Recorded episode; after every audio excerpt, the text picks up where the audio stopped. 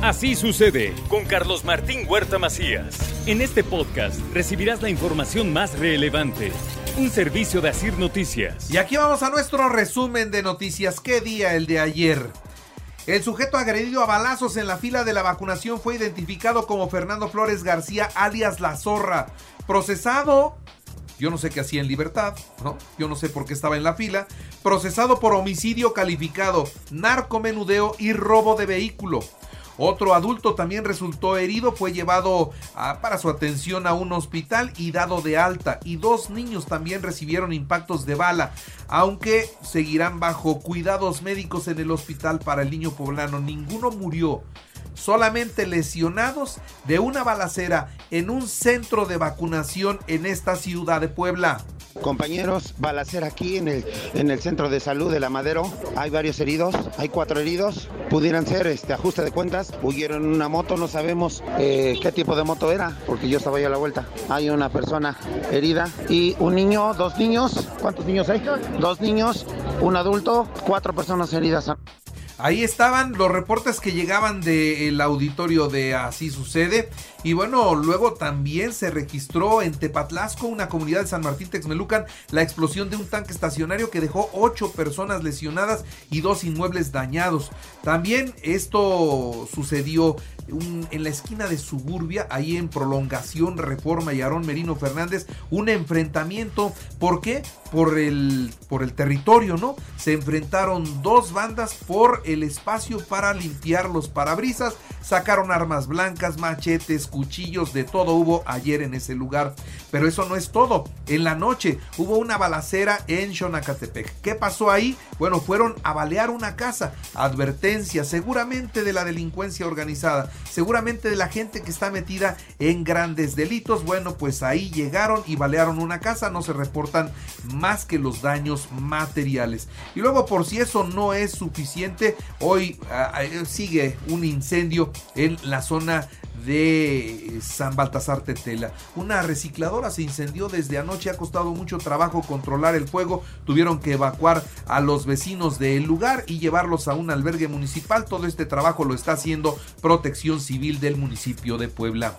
En otras noticias o relacionadas con el tema de la balacera, pues reprueban los dueños de las franquicias, el sector privado reprueba la balacera en este centro de vacunación y piden ya una estrategia más efectiva de seguridad.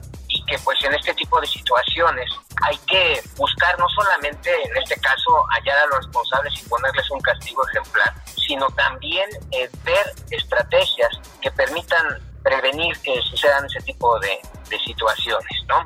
Eh, creemos que Puebla es un oasis eh, dentro de lo que es el mapa de la delincuencia la Secretaría de Salud cambia el centro de vacunación de Francisco y Madero, donde fue la balacera, al CESA de la Libertad y aumentan otro punto de vacunación que es el CESA de Romero Vargas. Esto después de la balacera y además amplían los horarios, ¿eh? Amplían los horarios, será de las 8 de la mañana a las 5 de la tarde y un día más. Ya no va a terminar la vacunación el jueves, sino va a llegar hasta el viernes. Espero que sea suficiente para que no se repitan los tumultos que se vieron ayer.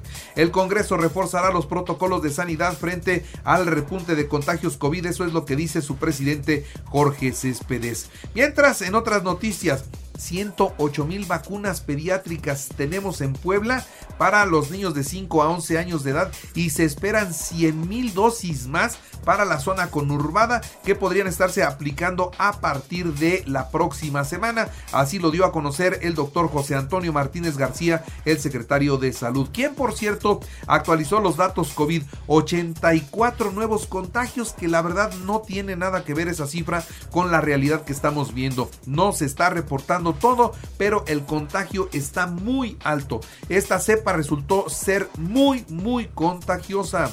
En otros temas, vamos al tema de las placas. Vence pues el último día de este mes el plazo para el canje de placas, pero tranquilos. Ayer el gobernador del estado Miguel Barbosa descartó sanciones para quienes incumplan con el reemplacamiento. Jamás habrá condiciones de hostigamiento en Puebla, así lo dijo. Escuchemos. Yo quiero dejar claro que no vamos a ser nosotros que andemos persiguiendo automovilistas, ¿eh? No, no, vamos, algo vamos a decidir de aquí al 30 para que los poblanos sigan emplacando. no acostumbramos a perseguir a los ciudadanos que por alguna razón, que puede ser desde el descuido, una omisión involuntaria, hasta la falta de dinero. Eso lo entiendo perfectamente y por despachar litros incompletos y mala calidad en el combustible, la Procuraduría Federal del Consumidor clausuró la gasolinería de Costco. Sí, Costco tiene clausurada su gasolinería, aunque usted no lo crea, si pensaba que ahí daban completo, que ahí era lo mejor, pues ya estamos viendo que de acuerdo a la Profeco no es así.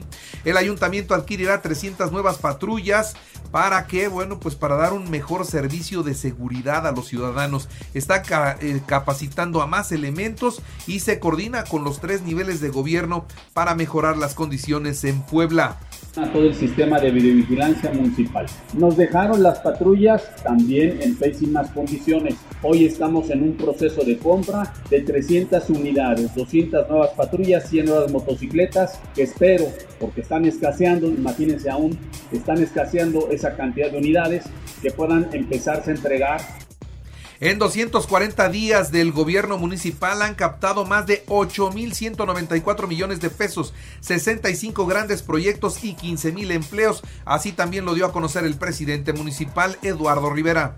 La administración pasada, del 2019 al 2021, captó 7.081 millones de pesos de inversiones.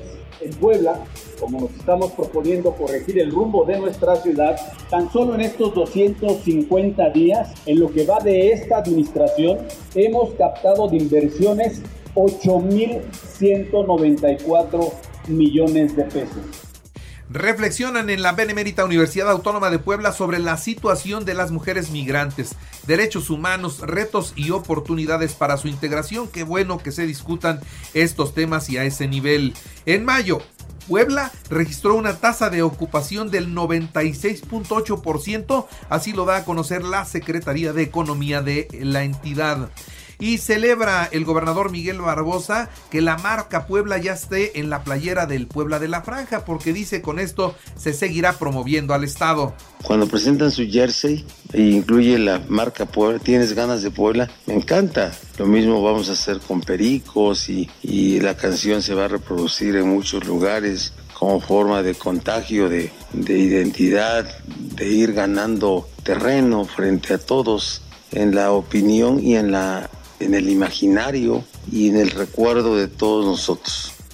Y con 45 cocineras, San Nicolás de los Ranchos se prepara para la Feria del Chile. En Nogada tendrán actividades los fines de semana.